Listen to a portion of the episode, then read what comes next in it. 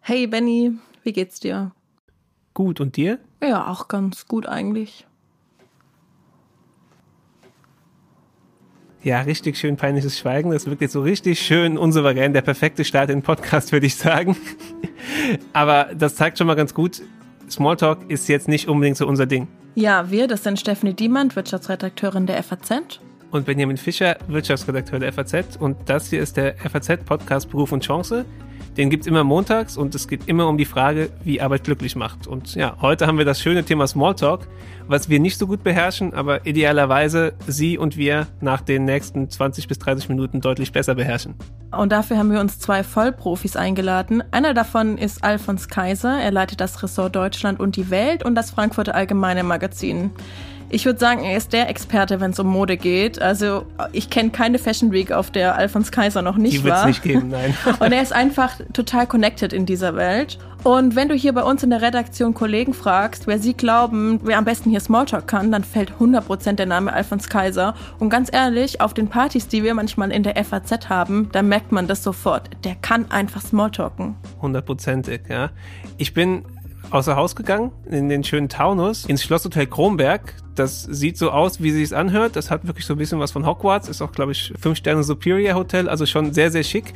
Und habe da mit Ruth Tesing gesprochen. Sie ist da Front Office Managerin, also letztlich verantwortlich für alles, was das Wohlbefinden der Gäste angeht, von der Rezeption über alle möglichen Fragen, die anfallen, Organisation und Co.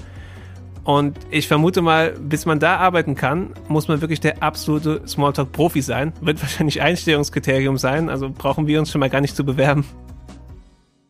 Okay, wir haben schon ein bisschen über Partys geredet, aber ich finde im Vergleich zu Partys ist es im Beruf schon noch mal so ein bisschen anders. Also du hast Netzwerkveranstaltungen oder vielleicht auch einen Außentermin. Auf einer Party kennst du die Leute und wenn du die Leute nicht kennst, dann bist du vermutlich auch nicht auf dieser Party eingeladen gewesen. Ne? Was trotzdem Spaß machen kann, aber ja. Oder du kannst dich frei entscheiden, ich gehe da mal nicht hin, weil ich habe keine Lust irgendwie, mich jetzt mit fremden Leuten zu unterhalten. Im Beruf kannst du das aber nicht. Ja, stimmt. Also klassisch, dieses Netzwerken ist ja auch so ein Ding, wenn du dann an der Konferenz stehst oder auf einer Mette stehst, dann bei schlechten Konferenzkeksen und schlechtem Kaffee mit irgendwelchen Leuten, die du nicht kennst und du überlegst fieberhaft, was kann ich mit denen reden? Und wenn du halt wirklich irgendwas komplett Belangloses redest, merken die ja auch, okay, das ist äh, weder authentisch, noch hast du irgendwie Interesse an der Person. Ich stelle mir relativ schwierig vor, aber vielleicht sollten wir gerade deshalb so ganz am Anfang anfangen und erstmal überlegen, was, was kann Smalltalk eigentlich Gutes bewirken? Und da haben wir ja einen Experten bei der Hand, der uns das sehr gut erklären kann, glaube ich. Genau, Alfons Kaiser hat dazu gesagt. Ich bin eher ein schüchterner Typ und man versucht natürlich durch Smalltalk vielleicht auch diese Hemmungen, die man hat, mit anderen Menschen umzugehen, zu überwinden. Und wenn Smalltalk dazu dient, dann ist das ja schon mal sehr positiv, dass man eben so Hemmungen, Vorbehalte, Ängste einfach locker überwinden kann. Und schon deshalb empfehle ich Smalltalk. Und als ich das gehört habe, fand ich das erstmal total ermutigend, weil es ist eben nicht davon abhängig, ob du schüchtern bist, ob du vielleicht ein introvertierter Typ bist, ob du extrovertiert bist. Jeder kann Smalltalk lernen. Und das finde ich ist doch erstmal eine sehr gute Botschaft. Ja, ist schon mal ganz angenehm auch für, für uns. Sonst könnten wir jetzt auch hier auf, wenn man mal sagen würde, man kann es oder man kann es nicht. Ja, und ich habe tatsächlich noch eine beruhigende Erkenntnis für dich. Es gab ein britisches Forschungsteam, es hat sich mal angeschaut, was bringt Smalltalk überhaupt. Und die haben 340 Testpersonen in kleine Gruppen aufgeteilt und sie Aufgaben lösen lassen. Ne? Und die Hälfte von denen hat ähm, immer zusammen gechattet. Also hat so ein bisschen einfach sich miteinander ausgetauscht. Und am Ende kam einerseits raus, man kennt sein Gegenüber besser, wenn man Smalltalk gemacht hat. Aber, und jetzt kommt die wirklich beruhigende. Ich bin gespannt, ja. Ja, sehr gut. Du kannst eigentlich über alles reden. Ne? Es gab einen Teilnehmer, der hat vier Minuten lang nur über seinen Goldfisch geschrieben und am Ende hat die Aufgabe trotzdem besser geklappt. Also sie haben sie besser lösen können und sie hatten ein besseres Gefühl füreinander. Sie hatten das Gefühl, sie kennen sich und sie sind sich ähnlich. Okay, also wir müssen uns mitnehmen. Ich würde gerne den Mann mit dem Goldfisch kennenlernen. Aber viel interessanter ist vielleicht, was eigentlich Ruth Tesing dazu sagt. Für sie ist ja die Frage, was, was bringt ihr Smalltalk eigentlich? Und wie geht sie das Ganze an? Und da hören wir doch vielleicht mal rein, was sie dazu sagt. Ja, also mir ist es halt wichtig, dass der Gast auf jeden Fall mitbekommt, dass ich wirklich Interesse habe. Dass es keine Floskeln sind, die auch als Floskeln ähm, dann übermittelt werden. Und gerade für uns sind Gespräche auch wichtig, um von Gästen Informationen zu bekommen. Ist der Gast jetzt zum Beispiel bei uns im Hause, weil er einen Geburtstag feiert oder weil er einen Hochzeitstag hat, dann kann man die Gäste noch mit kleinen Überraschungen ja glücklich machen, dass man eine Kleinigkeit aufs Zimmer bringt oder dass der beim Frühstücksservice ein Geburtstagstörtchen gereicht wird, sowas in der Art. Was da sehr stark durchklingt, ist ja das Thema Wertschätzung. Also Wertschätzung ist enorm wichtig, dass man dem Gegenüber zeigt, man ist hier, man ist hier auch auf eine Art, von, Art und Weise gerne und redet gerne mit ihm. Ja, ich glaube, das ist ein relativ wichtiger Punkt. Ja, ganz ehrlich, ich fand das total schön, weil das hat so einen dienenden Charakter, den sie damit reinbringt. Und sowas ähnliches hat mir Alfons Kaiser auch erzählt. Er meinte, es ist einfach wichtig, dass du ehrliches Interesse an jemanden zeigst. Es geht also nicht um dich. Und du redest auch nicht die ganze Zeit nur über dich, sondern du sprichst jemanden an, damit du einfach mehr von ihm erfährst. Aber, und das finde ich mir doch auch ganz wichtig, Smalltalk kann schon auch noch einen anderen Charakter haben. Und da hat mir Alfons auch was dazu gesagt. Gerade auch im angloamerikanischen Kulturkreis ist es ja doch so, dass das eine gewisse Form von Professionalität auch ausdrückt und insofern dann quasi doppelt wichtig wird. Also nicht nur, dass man sich auflockert gegenseitig, sondern auch, dass man zeigt, ich beherrsche das und bin insofern auch ein Pro. Alfred spricht ja hier über den angloamerikanischen Kulturkreis. Ich glaube aber auch, dass das durchaus auf Deutschland zutrifft. Also es geht eben nicht nur darum, jemanden zu zeigen, dass man sich füreinander interessiert, sondern man zeigt auch, hey, ich kann Smalltalk und da wird es auch zu einem Status. Und wenn du mal überlegst, wer macht eigentlich die ganze Zeit Smalltalk? Klar, wir haben Leute wie die Empfangsdame oder vielleicht auch den ganz klischeehaft den Friseur, aber am Ende des Tages, wenn du Führungskraft werden möchtest, musst du Smalltalk können. Stimmt, ja. Das wirkt, also wenn man wirklich gut Smalltalk, das ist auch, das, das strahlt man ja absolute Souveränität aus. Ne? Man steht über den Dingen und es kann eigentlich gar ein, kann einen nichts erschüttern. Andererseits wird ja auch immer gesagt, dass Smalltalk ein sehr, sehr gutes Mittel dafür ist, um Hierarchien abzubauen, weil ich könnte mir vorstellen, man redet jetzt nicht mit seinem Chef über alles, aber wenn man halt wirklich ein schönes Smalltalk-Thema hat, das geht ohne weiteres. Und da ist man auf einer Ebene, weil bei dem Thema sind Hierarchien oder irgendwelche Unterschiede überhaupt egal. Also ich glaube, das widerspricht sich nicht. Schau mal, wenn wir jetzt mit unserem Chef zum Beispiel darüber sprechen würden, ne, dass wir gerade beide Renovierungsarbeiten bei uns zu Hause haben, dann schafft es doch irgendwie Nähe, wenn er das auch kennt, weil er gerade sein Haus renoviert. Ja, mit dem Unterschied, dass er wahrscheinlich ein Haus hat und wir nicht. Aber grundsätzlich ist das Thema natürlich schon da. Wenn wir aber Smalltalk mal von der Seite nehmen, über was man eigentlich sprechen kann, dann kann man es ja auch von der Seite angehen, dass man wirklich damit ein klares Ziel verfolgt. Ja, also dass der Smalltalk auch einen wirklichen Nutzen hat und nicht nur, dass man sich gerade nicht total unwohl fühlt. Am Beispiel Kronberger Schlosshotel, also Ruth Tesing, redet mit den Leuten natürlich auch in Teilen, weil sie einfach dafür sorgen will, dass die Stimmung gut ist, dass sich alle wohlfühlen. Aber sie sagt schon auch, dass Smalltalk auch sehr gut dafür ist, um gewisse Dinge zu erfahren, die einem nachher dann einfach helfen dass ich Informationen vom Gast bekomme, was er bevorzugt, was er liebt, was er mag. Die Sachen können wir dann ja als Informationen in den Karteien hinterlegen und beim nächsten Aufenthalt einfach am bestmöglich vorbereitet zu sein. Ja, man merkt halt, sie ist so ein richtiger Vollprofi und ich glaube, sie weiß halt auch sofort, welche Themen da irgendwie funktionieren. Ich finde es super, super schwierig. Ich meine, mit dir kann ich irgendwie übers Wochenende reden und was du da gemacht hast. Und wenn ich jetzt aber mit anderen spreche, die ich nicht so gut kenne, lande ich oft sofort beim Wetter. Bitte nicht das Wetter oder die Deutsche Bahn. Das Wetter sieht man, wenn man rausguckt und die Deutsche Bahn hat man morgens vielleicht schon erlebt. Das sind Themen, die für mich dann fast schon an Beleidigung grenzen, weil es einfach zu alltäglich, zu normal, zu offensichtlich alles ist.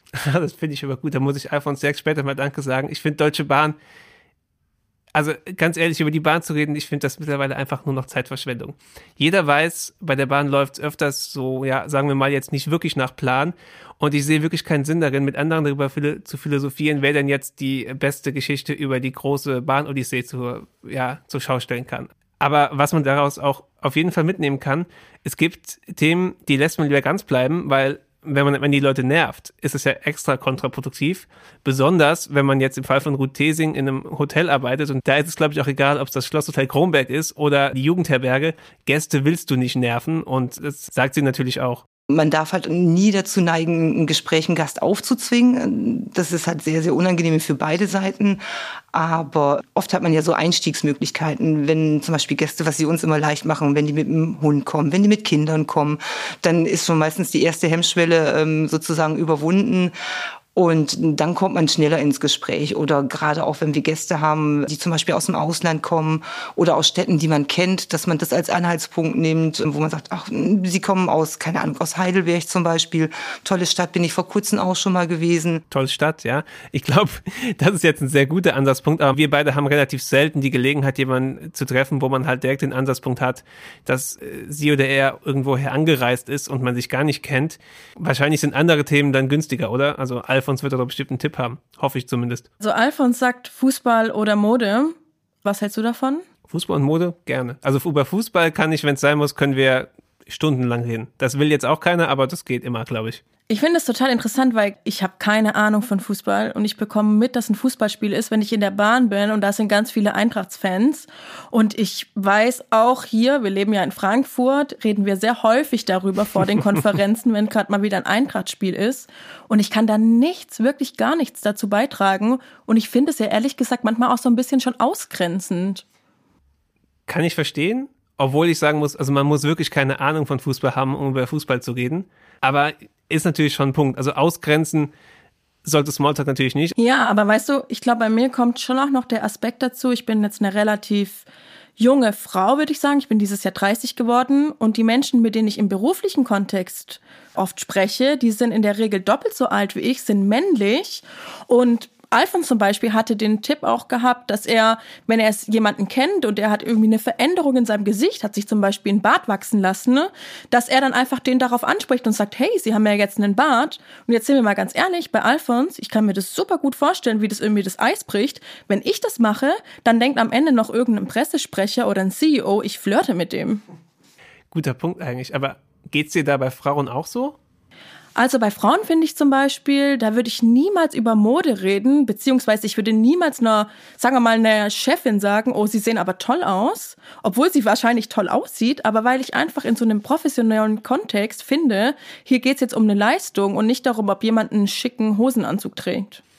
Okay. Also ich glaube, ich habe noch nie bei irgendeinem Gespräch jemanden auf seinen Kleidungsstil angesprochen. Vielleicht ist Alfons da anders oder Alfons hat einen Kniff. Wahrscheinlich hat er einen Kniff, oder? Naja, also es gibt schon so eine gewisse Art und Lösung, wie du zum Beispiel Mode einbringen kannst. Er hat mir von einer Situation erzählt, die er kurz vor unserem Gespräch hatte.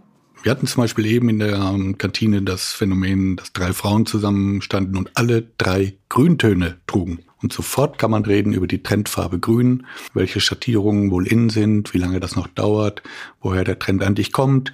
Und das ist auch ein wunderbarer Anlass. Ich kann mir vorstellen, dass es durchaus Situationen gibt, wo oberflächlich viel, viel besser ist, als über ernste Themen zu reden. Und Ruth Thesing hat das auch angesprochen, weil bei ihr muss man natürlich auch sehen, im beruflichen Kontext, sie repräsentiert da das Hotel ihren Arbeitgeber. Und da muss man natürlich aufpassen, was man sagt, je nachdem, um welches Thema es geht, glaube ich. So schwierig ist es manchmal, wenn Gäste Themen aktiv ansprechen, wo man eigentlich merkt, da ist es schwierig, ähm, neutral zu bleiben. Das sind halt so die, ich will nicht sagen die Klassiker, aber das hat, glaube ich, jeder schon mal gehabt, gerade wenn es um, um politische Themen geht oder wenn es um Religion geht. Das sind halt so Themen, wo ich eigentlich als Person ungern persönlich Stellung nehmen möchte, muss ich ganz ehrlich sagen, weil man weiß nie, welche Einstellung hat jetzt das Gegenüber zu dieser Situation. Ich glaube, in so Themen, die man nicht ansprechen sollte, fallen zum Beispiel auch Tod oder Geld. Also in Deutschland, wir sprechen eigentlich ja nicht übers Geld. Aber ich habe im Knigge gelesen, ne, und das würde ich einfach mal zitieren, Oberfläche bleiben, unbeirrbar und unerbitterlich. Einziger Sinn der Unterhaltung ist in diesem Fall uneingeschränkte Harmonie. Und ganz ehrlich gesagt, wenn du jetzt mir sagen würdest, dass meine grüne Hose, die ich ja heute tatsächlich anhab, schön ist, fände ich das schon ganz harmonisch. Gut, das sage ich dann später nochmal. Da sind wir aber jetzt schon bei dem Überthema letztlich. Wie kann man eigentlich Smalltalk üben, damit man das kann? Und wir haben mit Ruth Thesing und Alfons Kaiser jetzt beides Vollprofis. Also das äh, sind wahrscheinlich keine Maßstäbe für uns. Also sie hat mir auch erzählt, sie hat schon in ihrer Schulzeit im Café gearbeitet, später dann noch in der Cocktailbar, hatte immer ganz viel Kontakt zu Menschen, die sie eigentlich gar nicht kennt, mit denen sie vielleicht eine Stunde lang mal zu tun hat und danach nie wieder. Die Erfahrung haben wir einfach nicht. Ja, also ich habe schon das Gefühl, dass man, je länger man das macht, einfach auch in die offener ist für, für bestimmte Leute und auch Antennen hat, wenn man merkt, da sind Leute, die möchten jetzt nicht allein irgendwo stehen, sondern die suchen auch das Gespräch. Man merkt ja, wenn man irgendwo steht, dass jemand auch den, den Blick durch den Raum wirft und dann, dann lächelt man sich an oder man sieht eben eine Situation, man schmunzelt gegenseitig und dann kommt man manchmal automatisch ins Gespräch und ähm, das fällt einem, glaube ich, durch den Beruf wesentlich leichter. Also ich glaube, wir können sie sehr gut als Maßstab nehmen, weil Alfons Kaiser hat auch was sehr ähnliches gesagt. Und ein Tipp für dich, wie du Smalltalk besser lernen kannst. Und zwar, indem du, wir haben ja wunderbare Kaffeeküchen, ne? einfach mal öfters dir einen Kaffee holst, guckst, wer ist da eigentlich und mit der Person erstmal Smalltalk machst. Und du solltest da auch irgendwie so ein Verständnis haben, das ist jetzt alles so ein bisschen spielerisch. Also du entwickelst dann, das ist seine These, einfach auch einen Spaß am Smalltalken. Und ich finde, so unverbindlich anzufangen und erstmal Smalltalk mit den Kollegen ähm, zu betreiben, eigentlich doch ganz da gut. Da kann eigentlich nichts schiefgehen, ja. Vielleicht kann man da direkt auch schon mal ganz gut üben, wie man aus Situationen wieder rauskommt, wenn man gerade entweder keine Lust hat oder was hier ja sehr oft der Fall ist, gerade wirklich keine Zeit hat für Smalltalk. Und da muss ich auch nochmal zur Party zurückkommen. Ich kenne diese Situation, wo jemand sagt, man ist gerade so mitten im Gespräch, ich muss mal auf Toilette. Und jeder weiß doch, derjenige muss nicht auf Toilette, der will einfach nur das Gespräch beenden. Ja, und kommt dann seltsamerweise nie wieder, weil genau. auf der Toilette so schön ist. Ja, ja, genau. Und Alfons Kaiser hat mir auch von so einer Situation erzählt, wo es mal mit dem Ende nicht ganz so gut lief. Ich stand auf einer Buchmessenparty und ich dachte, ich würde meinen äh, Gesprächspartner glänzend unterhalten. Und der sagte, ich hol mir noch mal eben ein Bier. Ich finde, er wäre besser rausgekommen und ich wäre besser dagestanden, wenn er gesagt hätte, sollen wir uns noch ein Bier holen? Und auf dem Weg verliert man sich aus den Augen oder verliert sich an den nächsten Gesprächspartner. Aber das fand ich schon eine sehr harte Ansage. Ich hol mir noch mal eben ein Bier. Das hieß so ungefähr so, kannst mich mal. Puh, ja, ich glaube, das ist aber äh, schon relativ kompliziert, wenn wir aufs Hotelbeispiel zurückkommen. Du stehst dem Gast gegenüber. Deine Aufgabe ist es dafür zu sorgen, dass sie oder er halt den möglichst besten Aufenthalt hat in einem auch sehr hochpreisigen Hotel. Also ich glaube, da kannst du nicht sagen, ich hole mir mal einen Tee und komme dann zufälligerweise nicht wieder. Das ist dann schon schwierig. Aber Ruth Tesing hat schon so ein paar Ideen und wahrscheinlich auch über die Jahre äh, an Erfahrung gesammelt, wie man aus Gesprächen rauskommt, wenn es gerade dann doch nicht so gut passt. Es kommt immer darauf an. Also wenn ich wirklich einen Gast habe, der sich nett mit mir unterhalten möchte und ich habe ähm, Sachen, zu tun, die warten können. Ich sag mal, gerade so bürotechnische Sachen, das kann warten. Der Gast geht immer vor. Aber es kann natürlich auch mal sein, dass zum Zeitpunkt, wo der Gast kommt und sich unterhalten möchte, viele andere Gäste ebenfalls Wünsche haben. Und äh, da muss man halt schon ein Gefühl dafür kriegen, gerade in der Formulierung auch. Wie bringe ich das Gespräch jetzt charmant oder nett zurück äh, oder zu Ende als solches, dass man dem Gast zum Beispiel sagt, ach ja, Sie haben ja gleich auch noch einen Tisch im Restaurant reserviert, die Kollegen erwarten Sie das schon. Dann merkt er, glaube ich, schon so ein bisschen, ah ja, ähm, ich habe noch was anderes vor, ohne dem Gast das Gefühl zu geben, ich, ich möchte jetzt nicht mehr mit ihm reden oder ihm das Gefühl zu geben, da sind jetzt andere Gäste, die Vorrang haben. Ja, super interessant. Ich meine, sie trifft wahrscheinlich eine Unmenge an Gäste, viel mehr Menschen als wir. Und ich weiß auch, dass Alfons Kaiser vermutlich mehr Menschen trifft, als äh, wir so es ein paar tun. Mehr, ja. Und ich dachte, komm, er ist Gesellschaftsredakteur, er kann doch jetzt mal so ein bisschen aus dem Nähkästchen plaudern. Und ich habe ihn gefragt, wer ist denn der beste Smalltalker, den du jemals getroffen hast? Und hast du einen Tipp, wer das sein könnte oder eine Vorstellung? Gute Frage, mal überlegen. Also ich weiß ja, dass er immer relativ viel auch mit Karl Lagerfeld zu tun hatte. Von daher würde ich mal auf Karl Lagerfeld tippen. Es war tatsächlich nicht Karl Lagerfeld, es war Tommy Hilfiger. Und das ist ja ein Modedesigner, ein amerikanischer. Und ich dachte, ich muss mir mal gucken, wie spricht er eigentlich? Und habe mir so ein ähm, Architekturvideo angeguckt. Und da ist er so mit seiner Frau, hat die Tür aufgemacht und hat mal gezeigt, wie er lebt. Und der ist einfach unheimlich sympathisch. Bestimmt auch sehr schönes Haus, oder? Ein sehr, sehr schönes Haus. Aber weißt du, ich denke mir, Tommy Hilfiger, das ist natürlich ein Vollprofi, aber was ich mir, als ich dieses Video angeschaut habe, gedacht habe, ist, er gibt einem so das Gefühl, du bist willkommen. Und ich finde, das ist etwas, wenn du das durch Smalltalk schaffst, dann hast du total viel gewonnen. Ja, dann hast du so diese, diese gewinnende Art einfach. Gut, jetzt haben wir viele Tipps gehört und haben zwei absolute Vollprofis erlebt. Haben wir denn am Ende auch wirklich was gelernt, was wir selber umsetzen können? Was ich so immer so mitgehört habe, ist eigentlich, dass wir Gemeinsamkeiten mit unserem Gesprächspartner finden und nutzen sollten. Also wir zeigen irgendwie dadurch auch eine Wertschätzung. Also Menschen freuen sich, wenn man mhm. mit ihnen redet. Sie freuen sich, wenn man ihnen auch so eine Brücke gibt. Und das finde ich eigentlich Super. Ja, wahrscheinlich ist das auch dann am Ende ein sehr angenehmes Gespräch. Was ich glaube, was man auch immer im Blick haben muss, und ich glaube, das vergesse ich manchmal, dass man die Leute auch mitnimmt. Ne? Also, dass man auch dran denken muss, mal Fragen zu stellen, da gute Gelegenheiten finden, wie findest du das oder was machst du? Dass man sehr stark darauf achtet, an Punkten so reinzukrätschen, wo man halt auch mal so ein bisschen den Ball rüberschieben kann. Ja?